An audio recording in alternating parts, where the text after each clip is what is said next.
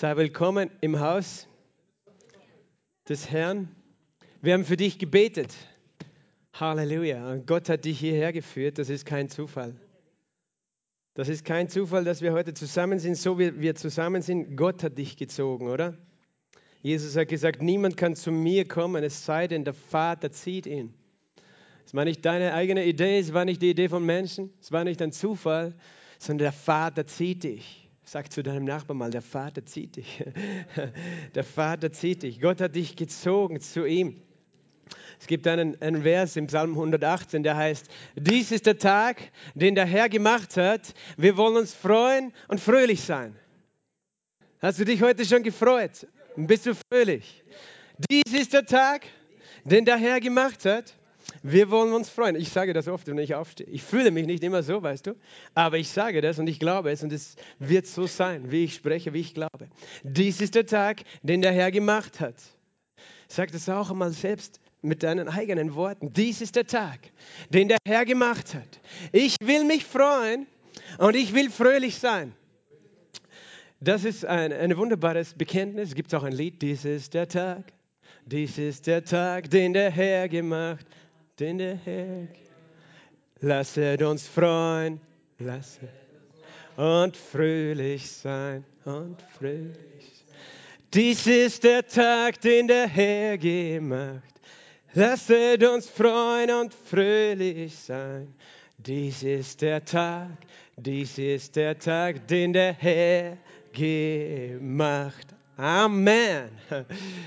Weißt du, dieses, dieser Vers ist ein Zitat aus Psalm 118 und meine liebe Frau Sibylle hat heute auch schon zitiert aus diesem Psalm. Weißt du, was der nächste Satz war nach diesem Bekenntnis? Dies ist der Herr, dies ist der Tag, den der Herr gemacht hat. Ich will mich freuen und fröhlich sein. Und im nächsten Satz steht, ach Herr, hilf doch. Ach Herr, schenk doch Gelingen. Also es war jemand, der hat vielleicht auch Stimmungsschwankungen so wie du gehabt. In einem Moment, lasst uns freuen, im nächsten Moment, oh Herr, hilf doch, oh Herr, gib doch Gelingen. Und dann steht, gepriesen sei der, der kommt im Namen des Herrn. Halleluja! Wer kommt im Namen des Herrn? Jesus kommt im Namen des Herrn. Du auch, ja? Du bist gekommen im Namen des Herrn. In dem Namen des Herrn, das ist was heute weltweit gefeiert wird, der sogenannte Palmsonntag, der Sonntag, an dem äh, Jesus eingezogen ist in Jerusalem. Und die Volksmenge war bewegt, da waren so viele Menschen. Weißt du, warum so viele Menschen da waren? Weil ein paar Tage vorher, äh, äh bevor er gekommen ist, hat der Lazarus auferweckt aus dem Toten, der vier Tage tot war. Und er wohnte bei Jerusalem, in der Nähe von Jerusalem in Bethanien. Und dort ist heute noch sein Grab. Aber das Grab ist leer. Also er wurde auferweckt. Aber er, irgendwann ist er später nochmal gestorben. Mein Sohn und ich, wir waren schon dort in diesem Grab, tief in der Erde, in dieser Gruft. Dort wurde Lazarus auferweckt und die Menschen waren so begeistert, dass sie dann gejubelt haben und gedacht haben, er ist der Messias, der König, der kommt. Aber sie hat eine andere Vorstellung gehabt von dem Messias. Sie haben gedacht, er ist der König, der kommt, die Feinde zu besiegen. Und ihre Feinde waren die Römer die sie unterdrückt haben, die sie beherrscht haben. Aber Jesus ist stattdessen am Kreuz gestorben. Aber doch, sie haben das noch nicht gewusst. An diesem Tag, die Stadt war voll. Wir waren vor einigen Jahren in Jerusalem, Palmsonntag. Und damals äh, da gibt es in Jerusalem traditionell Palmsonntagsprozessionen. Weißt du, die dauern den ganzen Tag, von 6 Uhr morgens bis um 8, 9 Uhr abends, weil Menschen aus aller Welt, Christen aus allen Kirchen, Denominationen, Hautfarben, Sprachen, dort sich sammeln, um Ostern zu feiern. Und, und das ist eine fast endlose Prozession, die beginnt eben beim Ölberg oben.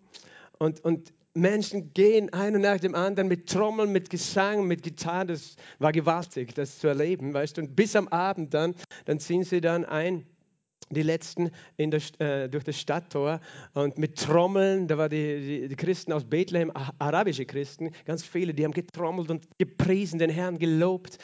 Und man hat sich das so richtig vorstellen können, weißt du, wie sie, wie sie ihn gepriesen haben damals, als er eingezogen ist. Und was sie gesagt haben, ist, Hosiana, Hosiana. Hosiana in der Höhe. Hilf doch, Herr.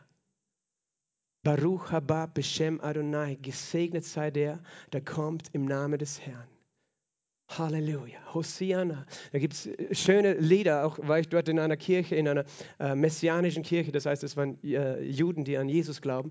Und sie haben das so gesungen an diesem Sabbat davor, an dem Samstag davor haben sie gesungen, Baruch haba Beshem Adonai, Baruch haba Beshem Adonai, Hoshiana, Hoshiana, Baruch haba Beshem Adonai. Weißt du, man kann sich das richtig vorstellen. Baruch haba Beshem Adonai. Baruch, gesegnet. Haba, der da kommt. Beshem im Namen Adonai des Herrn. Baruch haba Beshem Adonai. Hoshiana, Hoshiana. Baruch haba Beshem Adonai. Halleluja. Hilf doch Herr. Sie waren so äh, ja, bedürftig. Und du bist vielleicht heute auch da. Du hast diesen Ruf in deinem Herzen. Hosiana.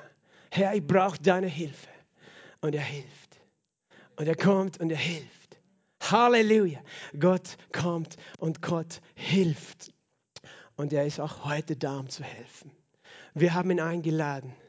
Hosiana, hilf doch, Herr, komm uns zu Hilfe. Und er ist gekommen.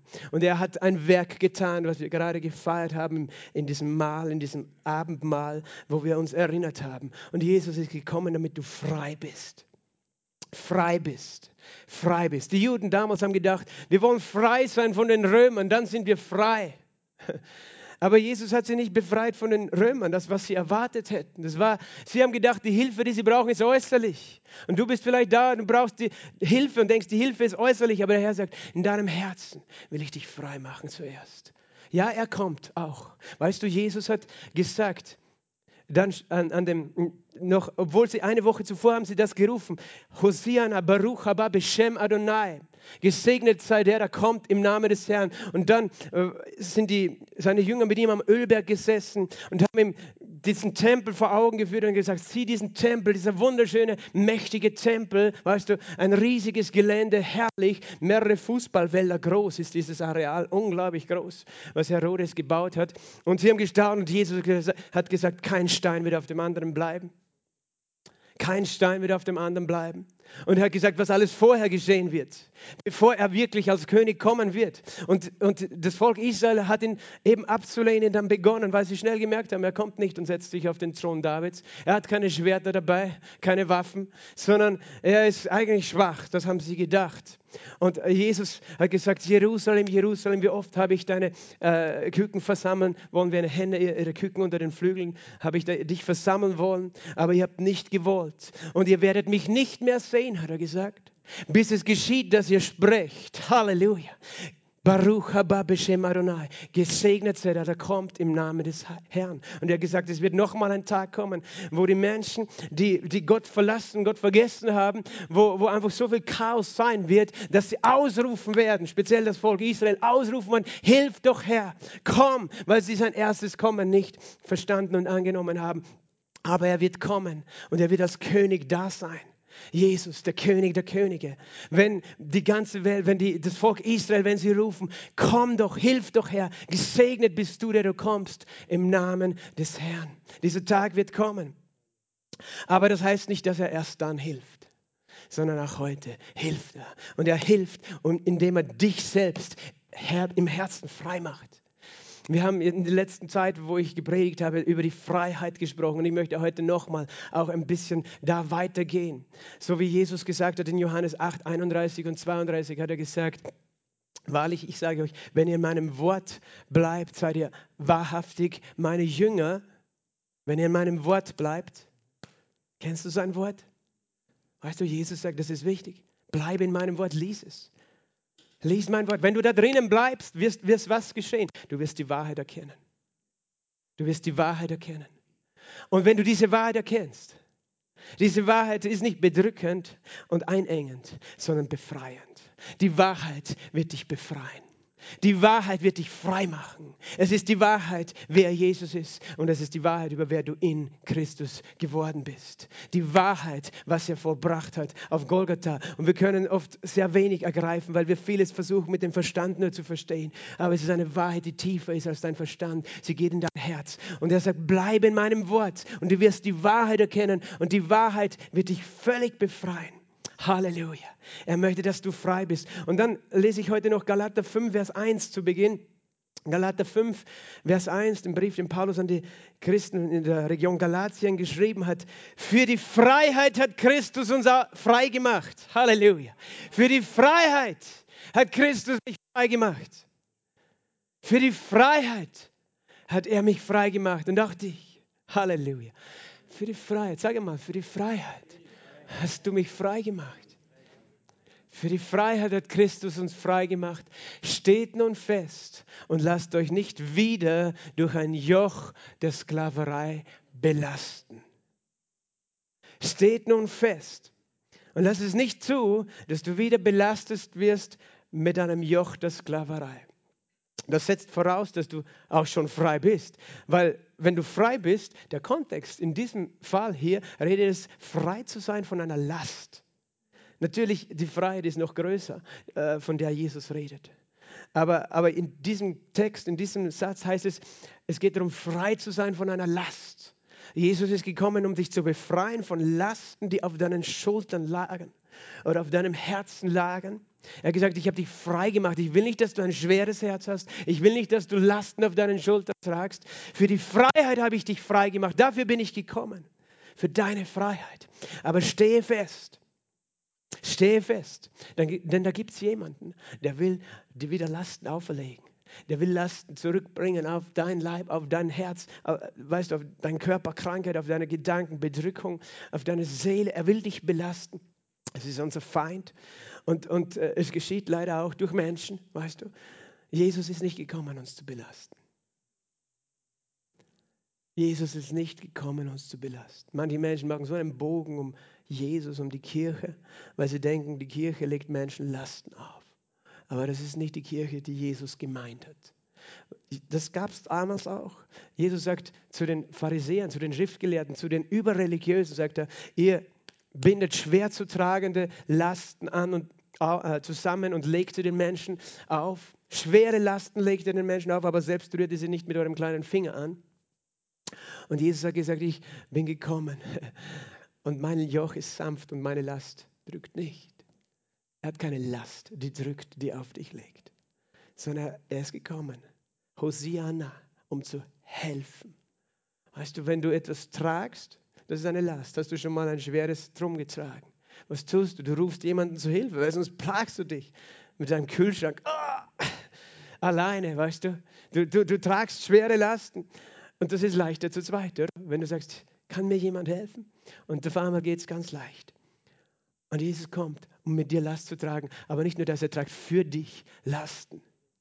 Für dich tragt er Lasten.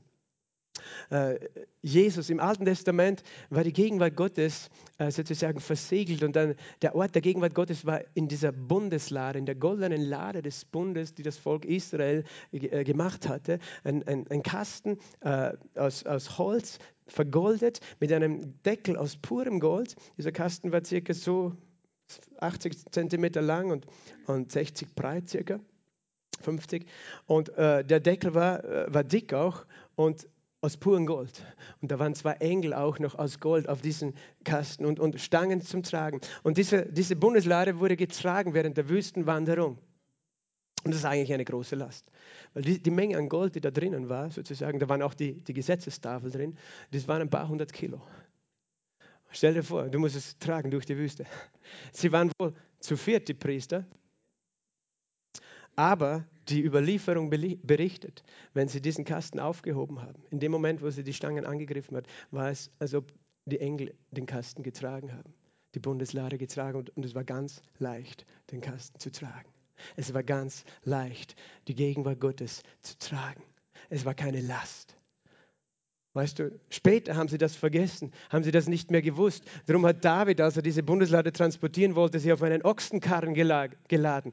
Das ist nicht, wie Gott das wollte. Und darum ist dieser Karren gestürzt. Jemand hat diese Lade angegriffen und ist gestorben, weil die Gegenwart Gottes ist so mächtig. Und du fragst, was ist das für ein Gott? Nein, das ist, hat nichts damit zu tun. Greifst du einfach so in die Steckdose? Machst du nicht, oder? 220 Volt ist schon viel, 220.000 Volt ist noch viel zu viel. Du kannst es einfach nicht aushalten. Das ist nicht, weil Gott böse ist, sondern weil Sünde in den Menschen war. Aber heute, weißt du, das Blut Jesu ist unser Isolator. Das hat uns gereinigt und wir können die Gegenwart Gottes erfassen, empfangen und tragen in uns. Halleluja.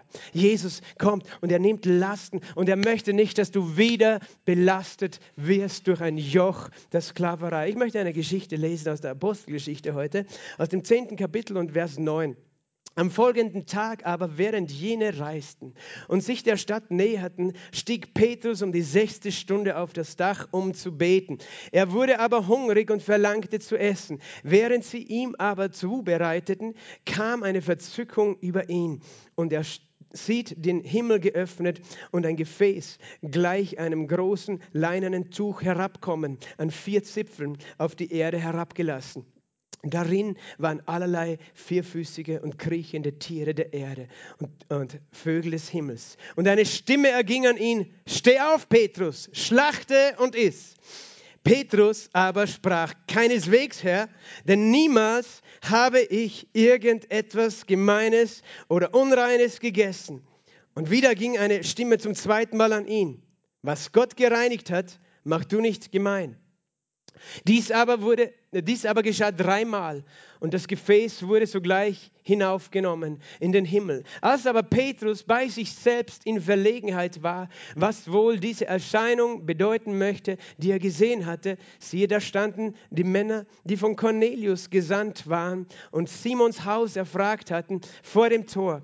Und als sie gerufen hatten, erkundigten sie sich, ob Simon mit dem Beinamen Petrus dort herberge. Während aber Petrus über die Erscheinung nachsann, sprach der Geist zu ihm, siehe, drei Männer suchen dich. Steh aber auf, geh hinab und zieh mit ihnen, ohne irgend zu zweifeln, weil ich sie gesandt habe. Amen. Vater, ich danke dir von ganzem Herzen für dein Wort. Ich danke dir, dass dein Geist uns lehrt. Heiliger Geist, du bist willkommen in unserer Mitte, Herr. Du bist willkommen als unser Lehrer, als der, der uns in alle Wahrheit führt. Gib uns Weisheit und Offenbarung. Das bitten wir dich. Zeig uns Jesus, zeig uns deine Herrlichkeit heute. Wir laden dich ein. Rede zu unseren Herzen. Hilf uns aufmerksam zuzuhören und hilf mir zu sprechen. In deinem Sinne, Vater. In Jesu Namen. Amen. Amen. Steh auf, schlachte und iss. Okay, heute geht es auch ums Essen. Steh auf, schlachte und iss. Eine interessante Geschichte. Die Geschichte fand äh, statt eben in Joppe, Jaffo, derselbe Ort, von dem aus Jona damals ins Schiff gestiegen ist. Bis heute gibt es noch dieses Haus dort äh, oder diesen Ort, wo, wo man sagt, genau dort war Petrus damals vor 2000 Jahren. Petrus, der gerade eine Missionsreise gemacht hat, der unterwegs war, das Evangelium zu verkünden. Ähm, ein Engel war einem heidnischen Hauptmann erschienen, namens Cornelius, ein Hauptmann, der gottgläubig war, gottesfürchtig. Weißt du, es gibt gottesfürchtige Menschen, äh, die Jesus nicht kennen. Cornelius war so einer. Er, er war gottgläubig, er betete zu dem Gott der Juden. Wer ist der Gott der Juden? Ist der Gott eigentlich der Gott aller Menschen sein sollte, nämlich der, der uns geschaffen hat. Weil es gibt viele Menschen, die haben viele verschiedene Götter. Aber der einzig wahre Gott ist der, der Himmel und Erde geschaffen hat. Und nicht irgendein anderer. Der, der alles geschaffen hat. Auf jeden Fall, Cornelius betete regelmäßig zu diesem, äh, er war ja eben ein römischer Besatzer, ein römischer Hauptmann, der auch dort äh, Besatzer war. Und äh, er betete, er gab auch Almosen. Und eines Tages erschien ihm ein Engel und sagte, lass den Petrus holen, den Simon, der herbergt dort in, in Joppe. Äh, der Hauptmann Cornelius war in Caesarea und das ist auch eine Stadt an, am Meer in Israel und Jaffo, Joppe auch, ein paar Kilometer auseinander, einige Kilometer. Und äh, das heißt, er hat gebetet und der Engel ist im Maschinen und das hat er dann gleich gemacht. Er hat zwei Soldaten losgeschickt, um Petrus holen zu lassen. Ist nur so nebenbei, vielleicht eine interessante Sache, oder? Weißt du, es gibt viele Menschen, die glauben an Gott. Aber deswegen heißt es nicht, dass sie nicht Jesus brauchen. Ich kann nicht sagen, ah, die glauben eher an Gott. Für Gott war es so klar, es ist gut, dass du an Gott glaubst, dass du überhaupt den Glauben hast, aber du brauchst Jesus. Und darum schicke ich dir jemanden, der dir von ihm erzählt. Ich schicke dir jemanden, der dir von Jesus erzählt. Wer wird das heute machen? Weißt du, ein Finger zeigt zu dir, einer, drei zu mir. Du und ich. Das ist auch unser Auftrag, anderen von Jesus zu erzählen. Weil Errettung kommt durch Jesus allein. Durch Jesus allein. Allgemeiner Glaube an Gott ist, weißt du, besser als kein Glaube. Äh, aber Gott, Gott sieht auch, weißt du, Menschen, die gläubig sind, er ehrt das. In dem Fall schickt er einen Engel sogar. Er hat nicht gesagt, Cornelius, super. Du brauchst nicht Jesus, jeder soll seinen eigenen Gott haben, seinen eigenen Glauben. Nein, jeder Mensch braucht Jesus. jeder Mensch braucht Jesus.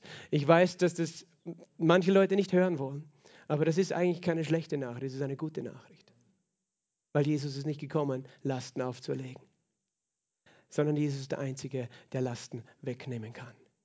Deswegen braucht jeder Mensch Jesus, weil er der Einzige ist, der Lasten, nämlich die Last der Sünde, die Last der Schuld, die Last des Gesetzes wegnehmen kann von dir. Jeder Mensch braucht Jesus. Und während diese zwei Soldaten auf dem Weg waren, war Petrus eben in diesem Haus bei einem Gerber namens äh, Simon. Und was tat er? Um die sechste Stunde stieg er auf das Dach, um zu beten. Weißt du, was die sechste Stunde ist? Das ist 12 Uhr Mittag. Da ist es richtig heiß in Israel. Und da, da hören die Leute normalerweise zu arbeiten auf. In den südlichen Ländern, oder? Da gibt es dann Siesta. Aber Petrus nutzte seine Siesta auf eine gute Art und Weise. Er ging beten. Und auch der Cornelius, der betete immer am Nachmittag um die neunte Stunde, heißt am dreier Nachmittag. Warum? Weil es dort so heiß war, da kannst du nichts machen. Aber du kannst beten. Das, das war ein bisschen ein anderer Lebensrhythmus, wie wir sehen, die die Menschen damals gehabt haben. Petrus stieg um die sechste Stunde zum Mittag auf das Dach, um zu beten. Und er wurde hungrig. Mir gefällt das. Weißt du, Petrus war ein ganz normaler Mann. Er hat gar nicht gefastet an diesem Tag, sondern er wurde hungrig. Er verlangte zu essen. Er bat eben die Gastgeber, dass sie ihm etwas zubereiteten. Während sie aber zubereiteten, kam eine Verzückung über ihn eine Verzückung. Das ist entzückend, oder? Eine Verzückung. Aber das war, weißt du, was, was ist eine Verzückung? Im, Im Griechischen steht das Wort eine Ekstase. Ekstase. Du bist außer dir. Paulus hat einmal gesagt, wenn ich außer mir war, war ich es für Gott. Wenn ich bei mir war, war ich es für euch.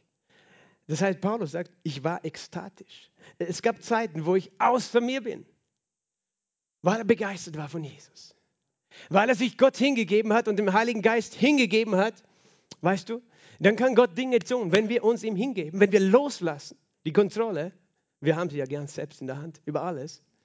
Aber wenn wir Gott, dem Heiligen Geist in unserem Gebet die Kontrolle überlassen, dann kann er Dinge mit uns tun. Und eine, eine Verzückung ist nicht entzückend. Aber weißt du, was passiert in einer Verzückung? Menschen sind außer sich einerseits. Das heißt, äh, das ist nichts Negatives. Manche bekommen Angst, weißt du, weil es gibt auch falsche Arten von Ekstase. Es gibt Menschen, die sich durch Drogen in Ekstase bewegen oder durch Trance tanzen, was auch immer. Du kannst alle möglichen Dinge machen, die auch okkult sind, die auch dann Kanal öffnen für dämonische Mächte. Deswegen, weißt du, suchen wir nicht weltliche Ekstase. Menschen in der Welt suchen das auch auf verschiedene Art und Weise. Diesen Zustand. Äh, aber Petrus betete einfach. Petrus betete zu Gott, zu seinem Schöpfer. Und während er betete, kam er in einen Zustand von Ekstase. Er war außer sich. Äh, das in, in, in so einem Zustand, es gibt verschiedene Arten von Visionen, die Gott geben kann.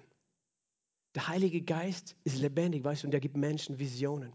Es gibt verschiedene Arten von Visionen. Und das ist etwas, was uns prophezeit und verheißen ist. Seit Pfingsten, weißt du. Gott hat gesagt, in den letzten Tagen will ich meinen Heiligen Geist ausgießen über alles Fleisch.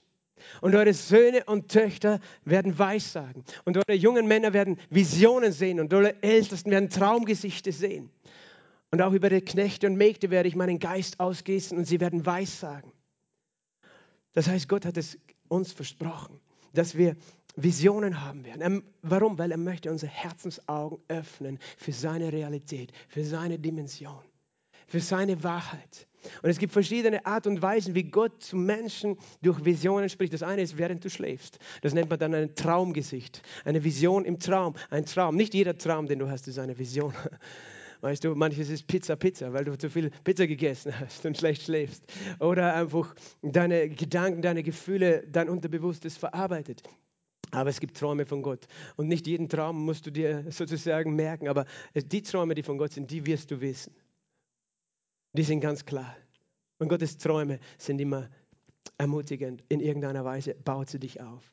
Auch wenn du vielleicht nicht immer alles gleich verstehst, aber Gott spricht auch durch Träume in der Nacht. Manchmal müssen wir sozusagen in einer Narkose sein, damit wir endlich zuhören, was er sagt.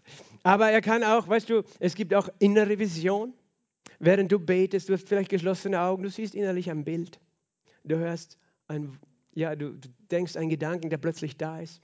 Und du, du siehst ein Bild, das Gott dir zeigt. Das ist eine innere Vision. Das ist auch gut. Das ist eine andere Stufe von Vision. Und dann gibt es äh, eine nächste Stufe von Vision. Eine Vision, wo Menschen Dinge äh, sehen, so, sie sehen sogleich den natürlichen Raum, sind ganz da, aber sehen zugleich übernatürliche Dinge, zum Beispiel Engel, die im Raum sind. Oder die Wolke der Herrlichkeit. Das ist auch eine Art von Vision. Und da bist du aber noch irgendwo bei Sinnen sozusagen. Weißt du, das, das kann Gott tun. Als meine Tochter noch sehr klein war, ein paar, ich weiß nicht, vier, fünf Jahre alt, fuhren wir einmal mit dem Auto auf der Straße äh, von Wolfsburg nach Klagenfurt auf der Autobahn in, in der Nacht. Und äh, draußen war ein schöner Sternenhimmel. Und weißt du, sie sagt plötzlich, ich sehe da oben den Himmel, ich sehe die Engel, ich sehe, ich sehe Jesus auf dem Thron, ich sehe die Engel. Und sie konnte durch die Decke durchschauen vom Auto und sah etwas. Sie hat eine Vision äh, vom Himmel. Kinder haben oft Visionen. Aber die Erwachsenen sagen Blödsinn, das ist irgendwas, was sie sich einbilden. Sie, war nicht, sie hat nicht geschlafen, sie war wach. Aber sie war in einem Zustand. Das gleiche war einmal während dem Lobpreis, das war noch in, im anderen Gemeinderaum, weißt du. Wir haben Lobpreis gemacht. Und sie hat mir gesagt, während wir gesungen haben, war plötzlich die Decke weg und sie sah den Thron Gottes und die Engel. Halleluja. Rede das deinen Kindern nicht aus. Weißt du? Der Himmel ist real und Gott möchte uns die Augen dafür öffnen. Auch Engel, weißt du. Menschen können Engel sehen. Manchmal erscheinen Engel tatsächlich so, dass jeder sie sehen kann, aber manchmal ist es so, Menschen sehen jemanden, einen Engel oder die Wolke der Herrlichkeit Gottes, die in den Raum kommt. Aber die nächste Stufe von einer Vision ist dann eine Verzückung, nicht Entzückung. Eine Verzückung, eine Ekstase. Weißt du, was da passiert? Da vergisst du alles, was rund um dich ist. Du bist in einem anderen Zustand äh, und du nimmst nicht mehr die Welt wahr um dich herum, sondern du nimmst nur mehr die unsichtbare Welt wahr. Das ist eine Ekstase. Also diese Dinge gibt es. Ich, ich sage ich sag dazu, weißt du, Gott hat uns dafür geschaffen, solche Dinge zu sehen. Aber wir, obwohl wir als Pfingstler wissen, dass das gibt, werde nicht ein Mensch, der um jeden Preis sagt, Gott, ich muss Visionen haben. Weißt du, Gott schenkt das, wann er und wie er will. Aber wenn wir mit ganzer Kraft das sozusagen suchen, wir dürfen uns danach sehnen, weißt du, auf eine Art. Aber wenn wir, wenn wir sagen, ich glaube dir nur, wenn, wenn ich eine Vision habe, wenn ich etwas sehe vom Himmel oder einen Engel sehe, dann glaube ich es. Weißt du, der Teufel hört das auch. Und der kann dir auch Visionen schicken. Das sind dann Fake-Visionen. Und er führt Menschen in die Irre. Weißt du, jemand hat eine Religion gestiftet, nicht nur einer. Weißt du, weil er in einer Höhle war und ihm ein Engel erschienen ist und der hat alles geglaubt, was ihm der Engel gesagt hat. Und das, das war vor 1400 Jahren, das gleiche auch vor 250 äh, oder 200 Jahren. Äh, eine christliche Sekte wurde so gegründet, weil jemand war im Wald und hat einen Engel gesehen, aber der Engel hat nichts von dem wahren Jesus geredet, sondern er hat sein eigenes Evangelium ihm erzählt. Deswegen, weißt du, wir müssen das Wort Gottes kennen, damit wir Visionen unterscheiden können. Weil nicht alles, was Menschen sehen und hören, das ist von Gott. Das ist nur so nebenbei gesagt. Wir glauben an Visionen, aber wir, wir, wir glauben auch an das Wort und wir bauen den Glauben nicht an auf die Visionen, sondern auf das Wort Gottes. Wir glauben an das Wort Gottes und Gott gibt Vision. Gott hat hier dem Petrus eine Vision gegeben und er konnte etwas sehen. Er konnte etwas sehen. Während sie aber ihm zubereiteten, kam eine Verzückung über ihn und er sieht den Himmel geöffnet. Er sieht sozusagen bis zu Gott. Und dann heißt er sieht ein Gefäß wie ein großes Tuch herabkommen an vier Zipfeln auf die Erde herabgelassen. Darin waren allerlei vierfüßige und kriechende Tiere der Erde und Vögel des Himmels. Und eine Stimme erging an ihn, steh auf, bete, schlachte und iss. Und Petrus sagt, keineswegs, Herr. Niemals ist etwas Unreines und Gemeines äh, in, in meinen Mund gekommen. Und das verstehst du nur, wenn du das äh, Volk Israel kennst, das Judentum verstehst. Weißt du, so alte Menschen sind, gibt es wahrscheinlich schon Diskussionen über gesunde Ernährung. Was war die erste Ernährungsform, die Gott den Menschen gegeben hat? Die sogenannte Eden-Diät. Weißt du, was es war? Gott hat den Menschen Fruchtbäume gegeben, aller Art. Er hat gesagt, davon sollte er essen und auch von den samentragenden Pflanzen, also von den Gräsern, Getreide. Äh, das soll euer Essen sein, aber nicht die Tiere, das hat er nicht gesagt am Anfang. Und Menschen haben nur äh, pflanzlich sich ernährt, wahrscheinlich viel Rohkost gegessen. Äh, und es gibt heute auch noch Leute, die sagen, wir müssen zurückkehren zur Eden-Diät. Also es gibt eine ganze christliche Religionsgemeinschaft, und es ist für mich ein bisschen an der Kippe äh, zu sagen christlich. Warum deswegen? Weil sie der Meinung sind, wenn du nicht Vegetarier bist, dann kannst du gar nicht in den Himmel kommen. du musst so leben wie Adam im Garten Eden, sonst bist du kein echter Christ. Okay, das gibt es schon eben immer wieder Streit über Essen. Ich habe gesagt, heute reden wir auch über Essen. Ähm, nach der Sintflut hat Gott auch gesagt, ihr dürft auch Tiere essen weil er gewusst hat, da, vorher gab es auch keine Jahreszeiten, dann gab es Sommer und Winter. Und weißt du, die Menschen konnten nicht über den Winter kommen, wenn kein, keine Pflanzen wachsen, keine Obstbäume mehr da sind. Also hat Gott ihnen gesagt, ihr sollt auch Tiere essen, aber ihr sollt euch bedanken, weißt du, für die Tiere. Ähm, und es, Tiere wurden zugleich oft als Opfer gebracht und dann eben gegessen, als Opfer zu Gott. Äh, und äh, man aß sie mit Dankbarkeit. Weißt du, und da ist ja ein Geheimnis drinnen, wenn du Tiere isst, weil das bedeutet, jemand anders muss sterben, damit ich leben kann. Menschen, die damals Fleisch gegessen haben, haben das mit Ehrfurcht getan, weil sie verstanden haben, der, dieses Tier muss sein Leben lassen und lässt sein Leben, damit ich eben leben kann. Und das ist, wie, wie es auch, äh, sage ich mal, Gott, Gott es eigentlich eingesetzt hat. Manche Menschen sagen nämlich heute, weißt du darfst kein Tier essen, weil die armen Tiere haben auch eine Seele. Ich glaube, was mit Tieren heute getan wird, teilweise ist wirklich schlimm. Aber Gott hat das damals anders gemeint. Das kann ich dazu sagen. Auf jeden Fall das Volk Israel, dann später im, äh, zur Zeit Mose bekamen sie das Gesetz. Und äh, ich bin sicher, äh, dass dieses Gesetz eigentlich schon viel älter war, weil als Gott zu Noah gesprochen hat, hat er auch von reinen und unreinen Tieren gesprochen. Und von diesen reinen Tieren hat er auch äh, äh, mehr in die Arche mitgenommen. Und das waren die Tiere, die die Juden essen durften. Das waren Tiere mit gespaltenen Hufen, äh, die wiederkäuten. Äh, und das hat alles eine prophetische Bedeutung, die ich heute nicht alles im Detail erkläre. Aber die Juden haben äh, gelernt, koscher zu essen. Das, was rein ist für Gott zu essen und alles andere nicht. Weißt du, wir wissen, sie essen kein Schweinefleisch. Sie essen auch nicht gewisse Vögel zum Beispiel oder Fische. Ähm, sondern nur Fische, die Schuppen haben, dürfen sie essen. Aber die essen keine Weichtiere, keine, keine Muscheln und solche Sachen.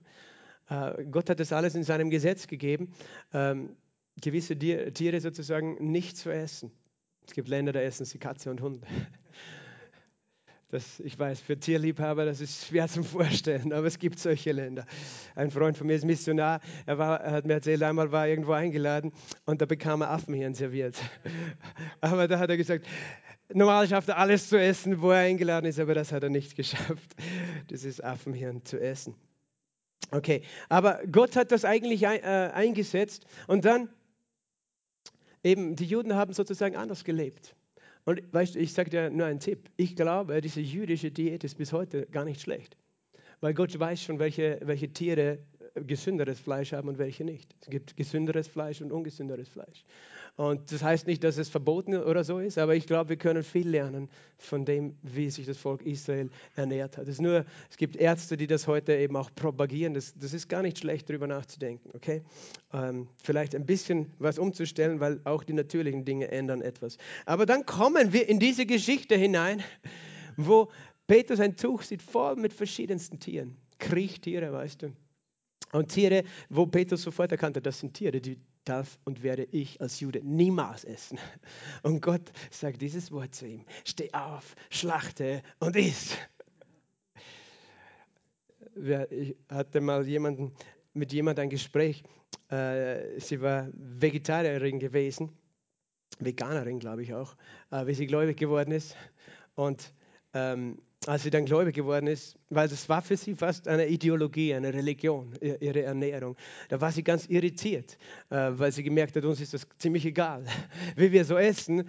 Und sie war sehr irritiert. Und ich habe ihr verschiedene Schriftstellen gezeigt und habe gesagt, sie soll selbst beten und Gott fragen, wie er möchte, dass sie sich ernährt. Und dann hat sie mir erzählt, hat sie diesen Vers gelesen, steh auf, schlachte und iss. Und als nächstes ist sie gegangen, hat sich eine Leberkiste gekauft, die sie schon jahrelang nicht gegessen hat. Okay? Äh, Gott macht frei. Petrus lebte da hier mit, mit seinen eigenen äh, Vorstellungen, was er tun darf. Natürlich hat er die abgeleitet aus dem Gesetz. Aber ich glaube, es ist für uns auch ein, ein Bild. Weißt du, wir, wir leben oft auch mit Lasten, wo wir glauben, wir müssen mit ihnen leben. Aber Gott hat nicht gesagt, dass du diese Last tragen musst. Auch meine Frau und ich, wir waren ein paar Jahre lang Vegetarier, eine Zeit lang sogar Veganer, überzeugte Veganer. Und das war auch ein bisschen eine Religion in meiner ganzen Familie. Weißt du, äh, mein Bruder war Rohköstler jahrelang. Und, und wenn du dann beim Mittagessen gegessen, gesessen bist, du hast schon richtig schlechtes Gewissen gehabt. Weil du, oh, das, da ist Zucker drin oder da ist das drin und das. Und, und du konntest gar nicht mehr normal essen, weil du hast die ganze Zeit überlegt, darf man das, ist das gut, ist das nicht gut. Es war in meiner Familie früher so. Interessant, weißt du, Jesus hat uns alle frei gemacht.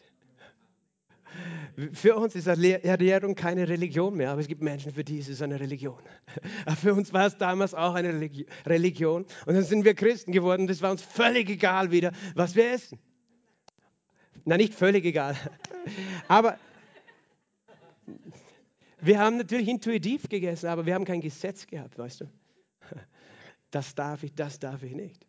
Und, und das ist interessant an dieser Geschichte dass Petrus diesen Auftrag bekommt. Und das scheint völlig widersprüchlich zu sein zu dem, was er vorher immer gehört und gelernt hat als Jude.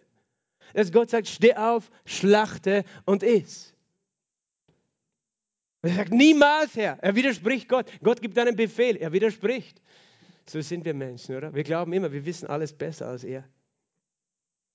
Und dann, äh, was passiert?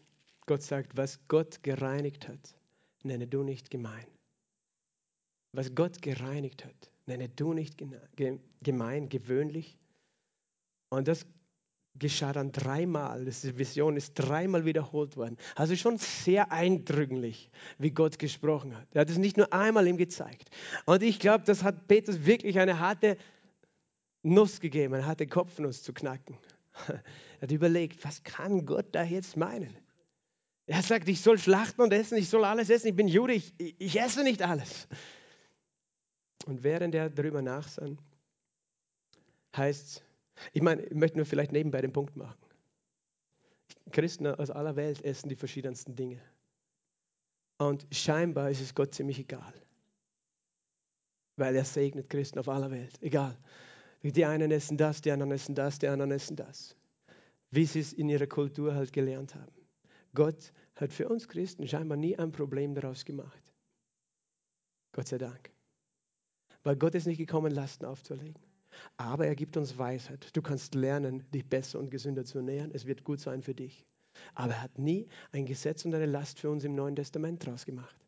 Auch, ich weiß, es gibt Christen, die streiten über Ernährung, aber Gott hat uns das nicht beauftragt zu tun. Petrus wirklich war herausgefordert. Und was geschehen ist in dieser Geschichte, Petrus lebte in seiner eigenen Welt, in seiner eigenen Vorstellung, mit seinen eigenen Grenzen, mit Lasten, die er getragen hatte seit seiner Kindheit. In dem Fall war es die Last des, der Ernährung, was man darf und nicht. Aber es ist nur ein Beispiel für viele Lasten und Zwänge, die Menschen tragen können, von klein auf. Weil sie gelernt haben, das darf man, das darf man nicht. So muss man sich verhalten, so nicht. Weißt du, ein bisschen verrückt sein, das darf man nicht. Wie der Pastor, der immer herumschreit da vorne. Weißt, nein, du musst ganz geordnet sein und so musst du tun und so musst du tun. Äh, und das Leben wird vorprogrammiert von der Gesellschaft und du lebst mit Zwängen. Und dann kommt noch der Glaube und der Religion dazu. Dann heißt das darf man, das darf man nicht. Und als Christ muss man so und so und so und so. Und du lebst in deinem eigenen Bereich und merkst gar nicht, unter welchen Grenzen du eingesperrt bist. Und du, du merkst nicht, welche Lasten du trägst. Aber Gott ist gekommen in diese Situation, um Petrus in eine Freiheit zu führen, eine größere Freiheit, als er vorher war. Und es sind auch andere Zwänge, weißt du, es sind Zwänge, äh, wo Menschen sagen, ja, wie, wir in, in, einer Beziehung miteinander umgehen müssen und die uns sozusagen kontrollieren, manipulieren, vereinnahmen. Und wir leben und denken, das ist normal, in Zwängen zu leben. Und Gott sagt, nein, ich hole dich raus, ich bringe dich weiter. In dem Fall war nämlich die Botschaft ja eine ganz andere. Äh, Petrus, weißt du, als Jude wäre niemals auf die Idee gekommen, in das Haus eines Heiden zu gehen und dort zu essen. Niemals. Das ist verboten gewesen für Juden, weil da machst du dich unrein. Du gehst dort nicht hin. Und es ist interessant, weil Jesus hatte gesagt, als er in den Himmel gefahren ist, geht hin in alle Welt und macht alle Menschen, alle Nationen zu Jüngern. Zuerst sind sie in Jerusalem geblieben, dann sind sie auch nach Samaria gegangen, haben dort gepredigt. Das war so ein Mischvolk zwischen Juden und Heiden. Dann waren sie schon in Antiochia, Paulus, äh, aber das war erst später. Aber bevor das war, weißt du, ein Kämmerer aus Äthiopien hat noch die Botschaft bekommen. Aber Äthiopien, das versteht man noch, weil die Königin von Saba, die hatte ja immerhin ein Kind bekommen von König Salomo. Und das heißt, die waren irgendwie verwandt mit uns. Das haben sie noch verstanden. Aber die, die haben sich gar nicht getraut, in das Haus eines Heiden zu gehen. Weil das ist, das ist ein Heide, der ist unrein. Weißt du, was ist das für ein Mensch? Mit dem habe ich nichts zu tun. Und wir denken vielleicht nicht in dieser selben Kategorie damals wie die Juden, aber wir haben alle unsere Kategorien, wie wir denken. Weißt du, heute denkt man so zwischen Russen und Ukrainern. oder zwischen, weiß ich nicht, Ausländern und Inländern oder Afrikaner und keine Ahnung. Menschen haben alle ihre Vorurteile. Aber nicht nur das, auch zwischen Christen und Nichtchristen oder Christen aus der einen Kirche und der anderen Kirche. Hey, mit denen will ich nichts zu tun haben. Aber Gott will uns in eine Freiheit führen. Gott will uns in eine Freiheit führen. Halleluja, er hat Petrus rausgeholt in eine Freiheit. Er hat ihm das gesagt. Er hat gesagt, was ich gereinigt habe, das nenn du nicht unrein. Und Petrus hat überlegt, was bedeutet das, was bedeutet das, was bedeutet das. Und während er noch nachsann über diese Vision, diese Erscheinung, sprach der Heilige Geist zu ihm. Gott kann nicht nur dir ein Bild zeigen, er kann auch zu dir sprechen. Halleluja, er spricht zu dir. Weißt du, es gibt auch wieder verschiedene Arten, wie er spricht. Die erste Art ist durch sein Wort. Während ich predige, spricht er zu dir. Und ich meine jetzt nicht nur das, was ich zu dir spreche, sondern was er zu dir spricht. Während ich das Wort Gottes spreche, spricht der Herr zu dir. Er spricht natürlich durch sein Wort, durch sein geschriebenes Wort. Er spricht in dein Herz, in dein Innersten. Es kommt ein Gedanke. Das ist, wie er sprechen kann. Aber weißt du, er kann auch, er kann auch so sprechen, dass du innerlich eine Stimme hörst. Innerlich. Oder er kann so sprechen, dass du die Stimme sogar äußerlich mit den Ohren hörst. Gott kann reden, oder? Sollte der, der dir den Mund gebildet hat, nicht sprechen können? Es ist so, weißt du, manchmal denken wir, was kann Gott, wer ist Gott? Ganz einfach, schau dich an. Wer bist du? Hast du Hände? Hast du die Hände geschaffen? Nein, jemand hat sie geschaffen. Wer ist dieser jemand? Gott. Wenn Gott deine Hände geschaffen hat, sollte er dir Hände machen, aber sich selbst macht er keine.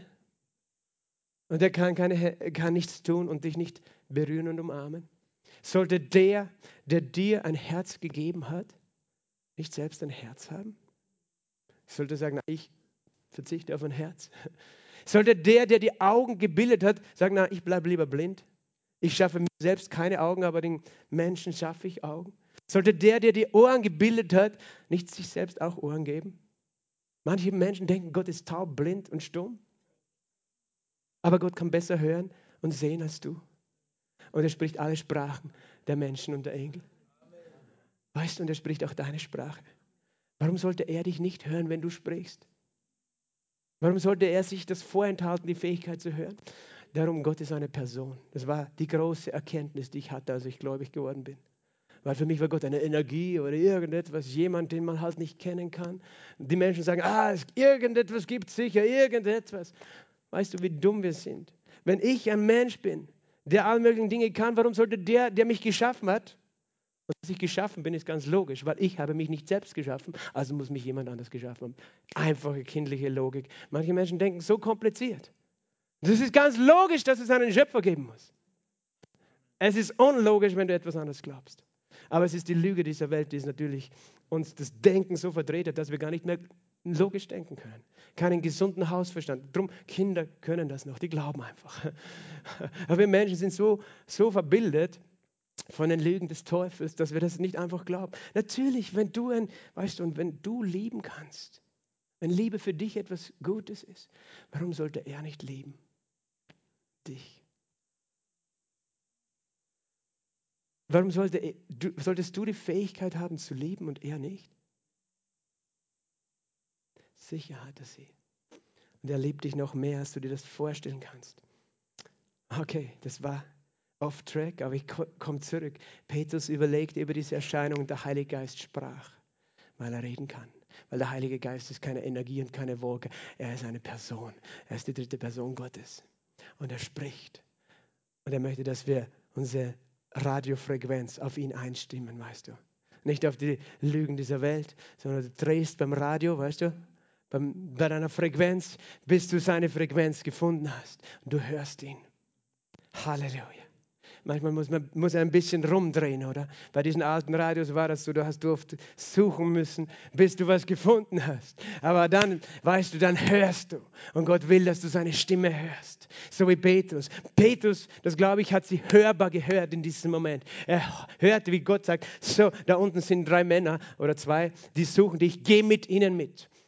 Petrus hat eine klare Anweisung und der war dann nicht mehr ungehorsam, sondern er ist mitgegangen. Wohin ist er gegangen? Ins Haus des Cornelius und dort hat er gesagt, in Vers 34, in Wahrheit weiß ich jetzt, begreife ich, dass Gott die Person nicht ansieht, sondern in jeder Nation ist, wer ihn fürchtet und Gerechtigkeit wirkt, ihm angenehm.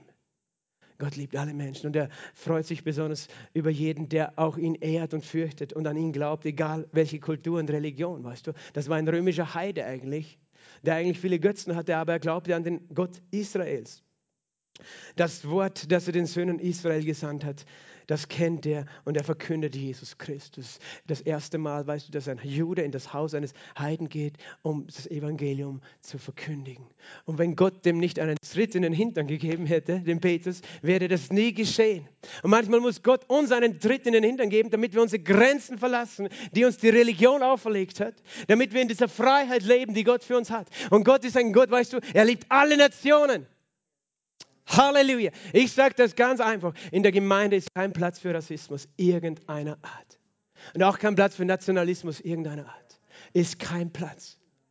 Gott hat gesagt, da gibt es nicht Jude und nicht Grieche, nicht Sklave, nicht Frei, nicht Barbar oder Sküte, Fremde, weißt du, heidnische Völker, sondern wir sind in Christus alle einer.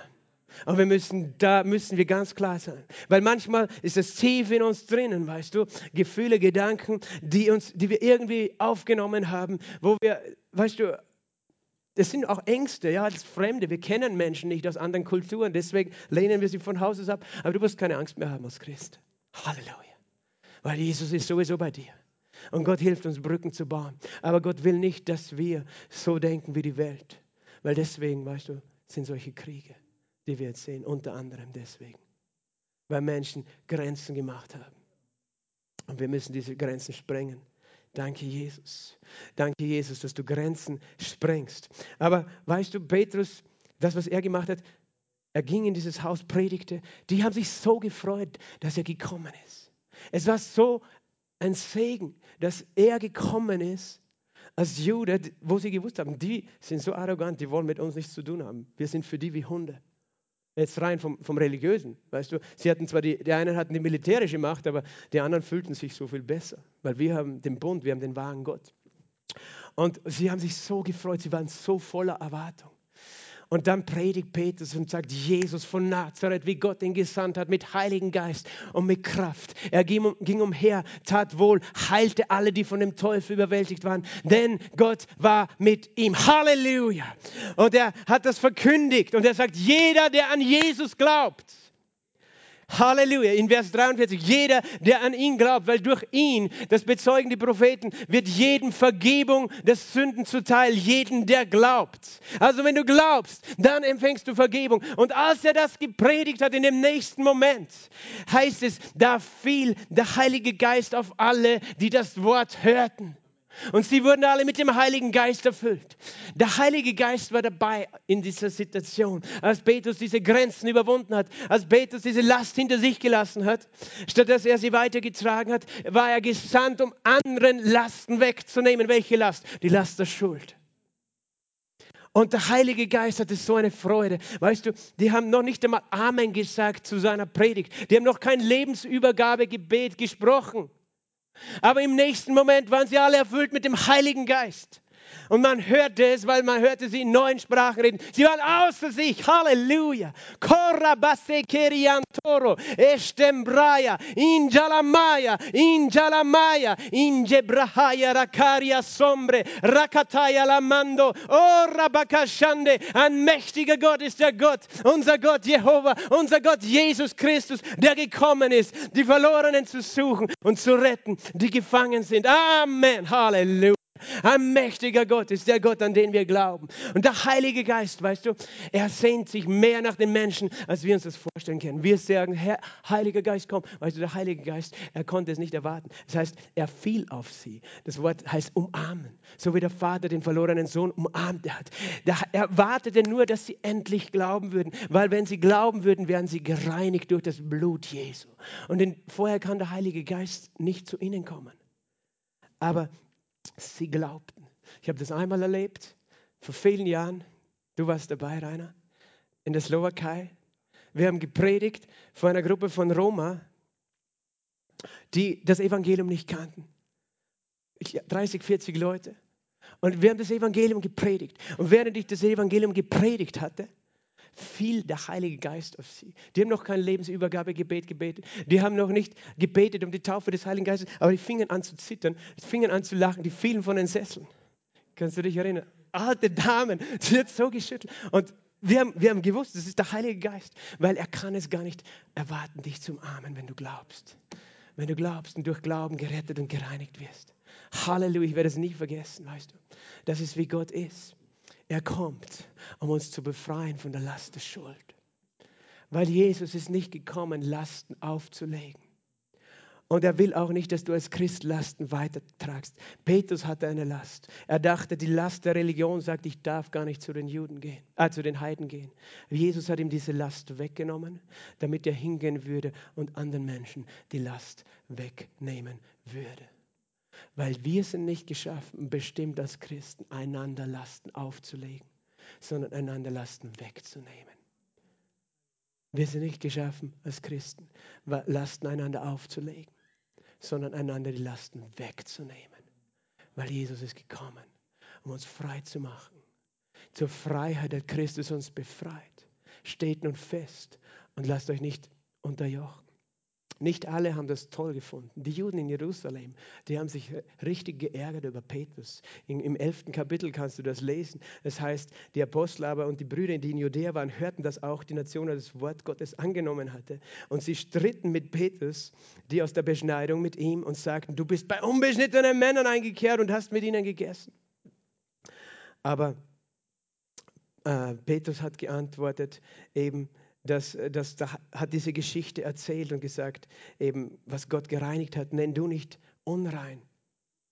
Er hat eben gesagt, dass hat Gott mir selbst den Auftrag gegeben. Und manchmal verstehen wir nicht die Freiheit, zu der Gott uns berufen hat. Und manchmal, weißt du, geht es ganz schnell, dass wir diese Freiheit zwar erkennen, aber zurückkehren unter die Last des Gesetzes. Und Paulus, Paulus, der Apostel, der, der voll der Last des Gesetzes war bis zu seiner Bekehrung. Er war so belastet, er dachte, das alles muss ich tun für Gott. Er dachte, er muss für Gott die Christen alle einsperren und wenn es geht, sogar töten. Ich muss das tun, weil das Gesetz sagt, das sind alles Gotteslästerer. Und er war auf dem Weg, Christen umzubringen oder einzusperren. Und dann erschien ihm Jesus. Und dann hat er ihn befreit von der Last des Gesetzes. Und Paulus war so klar. Und Paulus schreibt im Galaterbrief eben, zuerst schreibt er im, im zweiten Kapitel, im Vers 4, da gibt es heimlich eingedrungene falsche Brüder, die sich eingeschlichen hatten, die um uns um uns unsere Freiheit, die wir in Christus Jesus haben, zu belauern, damit sie uns unter Knechtschaft brechen.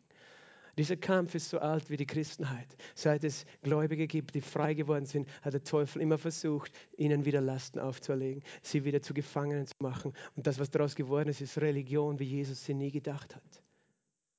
Und weißt du, wie er das tut? Sogar durch Brüder, durch Leute, die sich auch als Christen ausgeben. Und die, da kann so ein Druck entstehen, weißt du. Du musst, du sollst, du darfst nicht. Schau dich an. Menschen, die nur kontrollieren und kritisieren und Lasten auflegen und dir sagen, du bist noch nicht gut genug, du bist noch nicht heilig genug und schau dich an, was du tust und du denkst, du bist ein guter Christ und der Teufel tut dann sein Übriges. Das als Paulus in Antiochia, das war eine Stadt in Syrien, äh, dort der Gemeinde gedient hat, da kam Petrus zu Besuch. Und Petrus war da und sie aßen gemeinsam auch mit den Griechen, mit den Heiden, alle saßen an einem Tisch. Aber dann kamen ein paar von den Superheiligen aus Jerusalem, von den, den Juden, die noch das, das, die Last getragen haben, die nicht frei gewesen sind. Und was ist geschehen? Als aber Kephas in Vers 11 nach Antiochia kam, widerstand ich ihm ins Angesicht, weil er durch sein Verhalten verurteilt war. Denn bevor einige von Jakobus kamen, hat er mit denen aus den Nationen gegessen. Als sie aber kamen, als diese Religiösen kamen, was ist dann geschehen? Dann sondert er sich ab, da er sich vor denen aus der Beschneidung fürchtete. Da war auf einmal ein Heuchler, der Petrus war ein Heuchler. Hat sich auf einmal weggesetzt von den Heiden, hat gesagt, nein, ich esse lieber nur mit den Juden, weil jetzt sind die da, weißt du, die Polizei, die Gemeindepolizei aus Jerusalem, weil die sagen sonst, hey, der ist, ich meine, der ist unrein, weil der, der ist mit den Heiden. Und Paulus war richtig sauer auf, auf Petrus. Und er widerstand ihm. Und, er, und mit ihm heucheln auch die übrigen Juden, sodass selbst Barnabas mit fortgerissen wird. Als ich aber sah, dass sie den geraden Weg nach der Wahrheit des Evangeliums ver, äh, verlassen hatten, äh, sprach ich zu Käfers vor allem, wenn du, der ein Jude bist, wie die Nationen lebst und nicht wie die Juden, wie zwingst du denn die Nationen jüdisch zu leben? Verstehst du? Mit seinem Verhalten hat er eigentlich gesagt, ich als Jude bin besser als ihr Heiden. Wenn ich mich wegsetze beim Essen, dann sage ich damit, wir Juden sind bessere Menschen als ihr Heiden.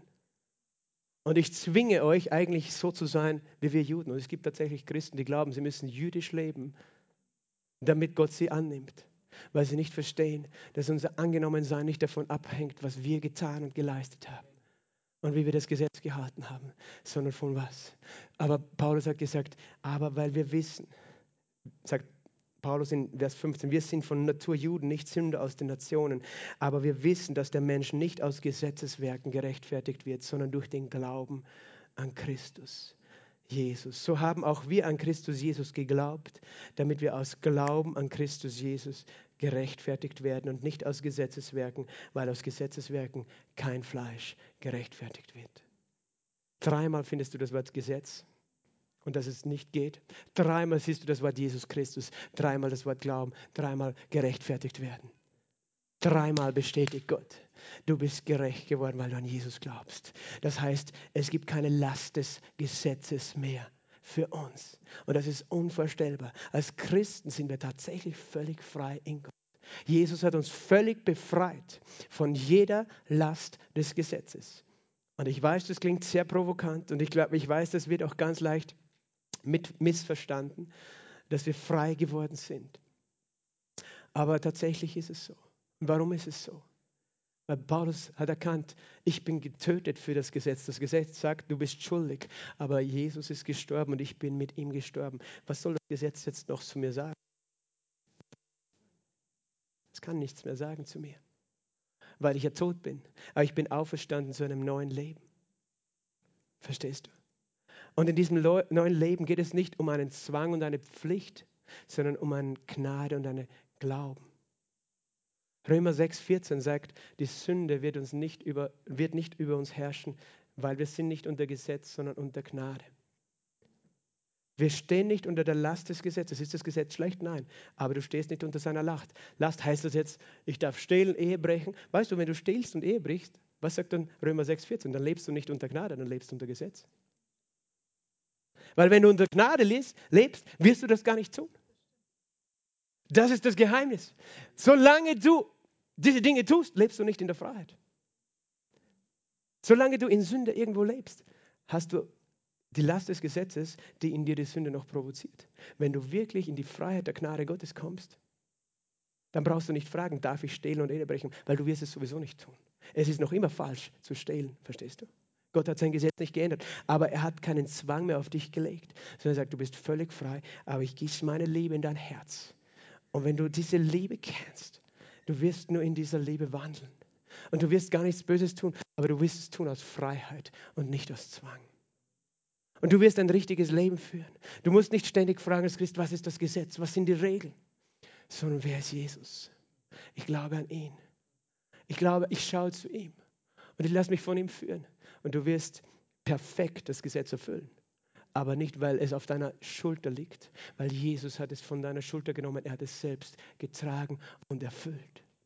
Er hat es selbst getragen. Paulus beschreibt auch im siebten Kapitel vom Römerbrief, er beschreibt eine Ehe von einem Mann und einer Frau und sagt, solange die beiden verheiratet sind, weißt du, kann die Frau nicht los von ihm, weil das Gesetz sagt, die müssen, äh, bis der Tod euch scheidet. Und er vergleicht das mit dem alten und dem neuen Bund.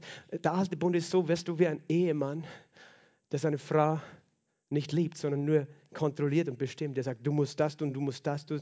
Der ständig nur kritisiert und, und genau penibel ist und nur streitet und unfreundlich ist. Und die Frau hat ständig Angst vor ihm, dass, dass sie nicht alles für ihn so macht, wie er, wie er zufrieden ist. Aber sie kann nicht weg aus der Ehe, weißt du? Weil sie gebunden ist durch den Bund der Ehe. Aber dann stirbt der Mann und dann ist sie frei, sich zu verheiraten. Und, und, Paulus redet davon und sagt, das ist, was mit uns geschehen ist. Wir sind gestorben mit Christus, damit wir eintreten können in einen neuen Bund. Römer 7, Vers 4. So seid auch ihr, meine Brüder, für das Gesetz getötet worden, durch den Leib des Christus, um eines anderen zu werden, der es aus den Toten aufweckt, damit ihr für Gott Frucht bringt. Denn als wir im Fleisch waren, wirkten die Leidenschaften der Sünden, die wirkten in uns, die Leidenschaften der Sünden. Und wie werden die erregt? Nicht durch die Gnade, die durch das Gesetz erregt werden. Durch die Last des Gesetzes wird die Leidenschaft der Sünde in dir erregt. Nicht, weil das Gesetz schlecht ist, sondern weil die Sünde im Fleisch ist. Um den Tod Frucht zu bringen. Jetzt aber, hör zu, Vers 6, jetzt aber sind wir von dem Gesetz losgemacht. Sage mal, ich bin losgemacht. Da wir für den gestorben, für das gestorben sind, worin wir festgehalten wurden, sodass wir in dem Neuen des Geistes dienen und nicht in dem Alten des Buchstaben. Der christliche Gottesdienst ist nicht ein Dienst des Gesetzes oder einer Last von religiösen Regeln. Der christliche Gottesdienst ist der Dienst des Geistes, des Heiligen Geistes, der uns befreit hat von dieser Last, der uns erfüllt mit der Liebe und der Wahrheit Gottes, sodass wir nicht aus Zwang, sondern mit der Liebe Gottes in dem ganzen Gesetz Gottes wandeln. Römer 8, Vers 1, es gibt keine Verdammnis mehr für die, die in Christus Jesus sind. Es gibt keine Verdammnis.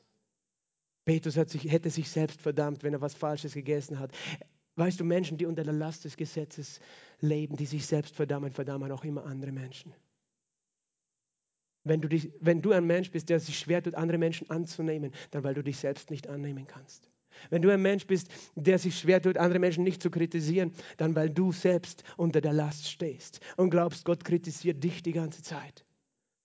Weißt du, das Gesetz für, es belastet uns und wir denken dann noch, die anderen sind schuld an den Schmerzen, die wir tragen und dann geben wir immer Schuld den anderen, weißt du, für unsere eigenen Probleme. Wir legen anderen die Lasten auf. Aber Jesus sagt, das wird dich nicht frei machen. Ich werde dich frei machen.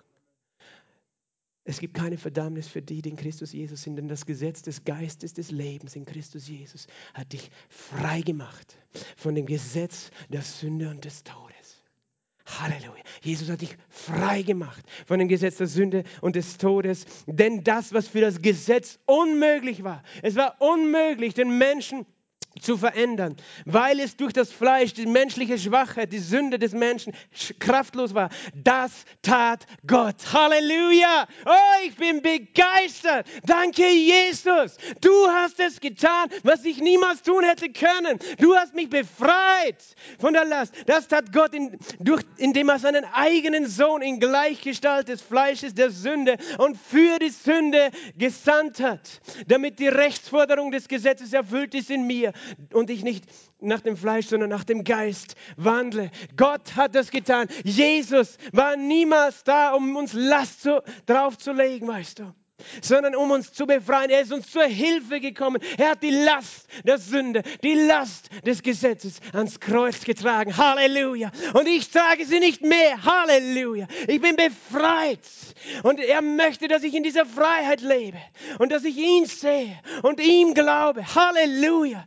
Und weißt du, wenn ich das verstehe, dann kann ich auch jemand werden, der andere Menschen nicht Lasten drauflegt, sondern sie frei macht. Halleluja. Der ihnen die Lasten von den Schultern hebt. Denn diese Welt leidet unter der Last der Sünde. Und wir sind berufen, diese Freiheit zu verkündigen. Jesus ist dein Helfer. Jesaja 41, 10, letzter Vers. Fürchte dich nicht. Ich bin dann bei dir, habe keine Angst, ich bin dein Gott. Ich stärke dich, ich helfe dir, ich stütze dich mit der rechten Hand meiner Gerechtigkeit. Jesus ist nicht der, der uns das Leben schwer macht, er stützt dich, er hilft dir. Oh, Halleluja. Und es wird leicht. Und darum steh fest und lass dich nicht wieder belasten durch ein Joch der Sklaverei. Wenn Leute dir was anderes erzählen wollen, wenn der Teufel dir was anderes erzählen will und dir Lasten auferlegt, wirf sie ab. Jesus macht dich frei. Halleluja. Lass uns gemeinsam aufstehen. Halleluja. Danke, Jesus. Ich bin so dankbar, Jesus, dass du gekommen bist und dass du uns in alle Freiheit geführt hast. Herr, dass du uns herausgeholt hast aus der Macht der Finsternis dass du gekommen bist zu Menschen, die schwere Lasten getragen haben. Du hast gesehen, Herr, all die Nöte, all die, die Herausforderungen, all die, auch die Zwänge, in denen wir stecken, all die Regeln, die wir uns selbst gegeben haben, die Menschen uns auferlegt haben. Anstatt dass wir dich gesucht haben, Herr, haben wir Gesetze und Regeln gesucht. Und du weißt doch, dass wir nicht schaffen, mit eigener Kraft in diesen Gesetzen zu leben. Aber du hast uns befreit. Du hast uns befreit, Jesus. Du hast uns befreit, Jesus. Ich danke dir, Jesus. Ich danke dir, Heiliger Geist, dass du da bist, um Lasten wegzunehmen heute. Um Lasten wegzunehmen ein für alle Mal. Dass wir in der Freiheit der Kinder Gottes leben. Jesus, ich danke dir. Und weißt du, die erste Last, die er dir wegnimmt, ist die Last der Sünde. Und wenn du da bist oder zusiehst und du trägst noch diese Last, der Schuld, der Schuldgefühle, der Minderwertigkeit, dann komm heute zu Jesus. Komm heute zu Jesus. Komm heute zu Jesus. Er will dir helfen. Du trägst so alleine, weißt du, du bist ganz verbittert geworden von der Last in deinem Leben. Du weißt gar nicht, woher sie kommt, diese Last das hat sich einfach so angehäuft und du bist ganz bitter, weil du denkst, die Menschen sind schuld und der ist schuld und diese, dieser Streit ist schuld und all diese Dinge sind schuld. Du hast anderen die Schuld gegeben und wolltest diese Last wieder anderen auflegen und bist doch nicht frei. Jesus sagt, ich mache dich frei von dieser Last. Komm zu mir. So wie Petrus verkündet hat, jeder, der an ihn glaubt, wird Vergebung der Sünden empfangen. Durch seinen Namen. Und wird befreit von seiner Last. Und wenn du das noch nicht empfangen hast für dich ganz bewusst, dann empfang es heute. Und ich bitte dich einfach, Gott ein Zeichen deines Glaubens zu geben, indem du deine Hand zu ihm streckst, jetzt in diesem Moment, deine Hand auf dein Herz legst. Als Zeichen deines Glaubens, deiner Entscheidung zu sagen, Jesus, ich will diese Last nicht mehr tragen. Ich will dir glauben und ich bitte dich, dass du mir hilfst. Hoshiana, Hoshiana, hilf doch Herr. Gepriesen bist du, der da kommt im Namen des Herrn. Und dann bete dieses einfache Gebet, sag einfach, danke Jesus, dass du mich so liebst, dass du gekommen bist, mich von Lasten zu befreien, dass du gekommen bist, mich von Schuld zu befreien. Du trugst meine Last ans Kreuz und trugst meine Sünde ans Kreuz. Das Gewiss, Gewicht der Sünden dieser Welt trugst du ans Kreuz. Sag es ruhig lauter. Du bist für mich gestorben und auferstanden. Du hast dein Blut vergossen. Komm in mein Herz. Vergib alle Schuld. Reinige mich mit deinem Blut. Und nimm alle Last von mir. Ich empfange jetzt deine Vergebung. Ich empfange jetzt deine Befreiung. Ich empfange jetzt deine Erlösung. Ich empfange dich sei mein Herr, sei mein Erlöser. Erfülle mich mit deinem Heiligen Geist. Ich will dir folgen, Herr. Deiner Stimme folgen, Herr. Danke, Jesus. Amen. Bleib so stehen mit geschlossenen Augen. Wenn du möchtest, breit deine Hände aus, wie ein Kind, das ein Geschenk empfängt. Wie ein Kind, das ein Geschenk empfängt. Es ist das Geschenk deiner Freiheit, die du in Christus hast. Das Gesetz des Geistes des Lebens in Christus Jesus hat dich frei gemacht von dem Gesetz der Sünde und des Todes. Der Heilige Geist hat dich frei gemacht von Zwängen und Ängsten. Und er kommt jetzt herab auf dich. Er kommt jetzt herab auf dich. Empfangen, lass es zu, was er in dir tut, weißt du. Vielleicht gibt er dir Erinnerungen oder Bilder an Dinge, an Situationen, die geschehen sind, wo du dich so belastet gefühlt hast oder eingeengt gefühlt hast. Weißt du, es kann auch sein, dass du dich so richtig im Stich gelassen fühlst, dass du gedacht hast, ich muss alleine tragen, weil da ist auch niemand, der mir hilft zu tragen. Ich habe alles in meinem Leben alleine tragen müssen. Pastor, du redest da von Hilfe. Ich habe nie jemanden gehabt, der mir hilft. Ab heute soll es anders sein. Jesus sagt, ich helfe dir. Ich helfe dir. Ich helfe dir. Wenn Vater und Mutter dich verlassen, ich helfe dir. Und Vater, Vielleicht hat dich jemand im Stich gelassen und du hast alleine gelernt zu tragen, aber du brichst zusammen unter dieser Last. Und deswegen leidest du unter Depression und deswegen hast du keine Freude mehr am Leben, keine Hoffnung mehr. Aber Jesus sagt, ich habe dich nie geschaffen, diese Lasten zu tragen. Ich habe dich geschaffen, frei zu sein als mein Kind. Lass mich dir helfen. Lass mich dich umarmen. Und ich bete, Heiliger Geist, umarme jetzt jeden in diesem Raum, umarme jeden in diesem Raum, Herr. Und danke, dass du sagst, die Salbung, die Salbung vernichtet das Joch. Die Salbung deines Heiligen Geistes zerstört jede Last des Feindes, die auf den Schultern deiner Kinder liegt die auf ihren Gedanken und auf ihren Herzen liegt. Das, wovon wir uns nicht selbst frei machen können, das tust du, Heiliger Geist, jetzt in diesem Moment. Jetzt in diesem Moment. In dem Namen Jesu. Ich, ich sehe einfach, wie der Heilige Geist jetzt kommt und, und Lasten zerschlägt, die auf deinen Schultern sind, die auf deinen Herzen sind. In dem Namen Jesu Christi. Teufel, nimm die Hände weg von den Kindern Gottes. In dem Namen Jesu zerbreche ich diese Lasten. In dem Namen Jesu sage ich, Lasten fallen ab. Jetzt. Im Namen Jesu. Lasten der selbst auferlegten Religion. Lasten Lasten des Gesetzes fallen jetzt ab. Und ich sage im Namen Jesu, du bist frei. Es gibt keine Verdammnis für die, die in Jesus Christus sind. Da ist keine Last mehr. Da ist kein Vorwurf Gottes mehr. Er macht dich frei jetzt. Fang an, ihm einfach zu danken. Wenn du spürst, dass einfach sein Geist auf dich kommt, fang an, ihn anzubeten. Fang an, ihn anzubeten. Er wirkt. Er wirkt in deinem Leben. Weißt du, er macht dich auch frei davon, anderen Menschen Lasten aufzuerlegen. Vielleicht hast du dich so belastet gefühlt, dass du immer anderen Menschen diese Last weitergegeben hast. Und Menschen haben sich schwer getan mit dir, weil du immer, immer so viel erwartet hast von ihnen. Aber erwarte es nicht von Menschen, sondern erwarte es von Jesus. Ab heute erwarte, dass er dir hilft und er wird dir helfen und er will dir helfen. Und so kannst du diese Menschen loslassen, diesen Menschen vergeben. Weißt du, da ist Bitterkeit in dein Herz gekommen, weil du so viele Lasten getragen hast. Bitterkeit gegenüber Menschen. Vergib ihnen, lass sie los. Das ist eine Last, die du selber trägst. Weißt du, Jesus nimmt sie jetzt von dir. Komm, Heiliger Geist, bitte wirke du. Wirke du jetzt. Komm, Heiliger Geist, tu ein Werk. Und wenn du weinen möchtest, weine. Und wenn du lachen möchtest, lache.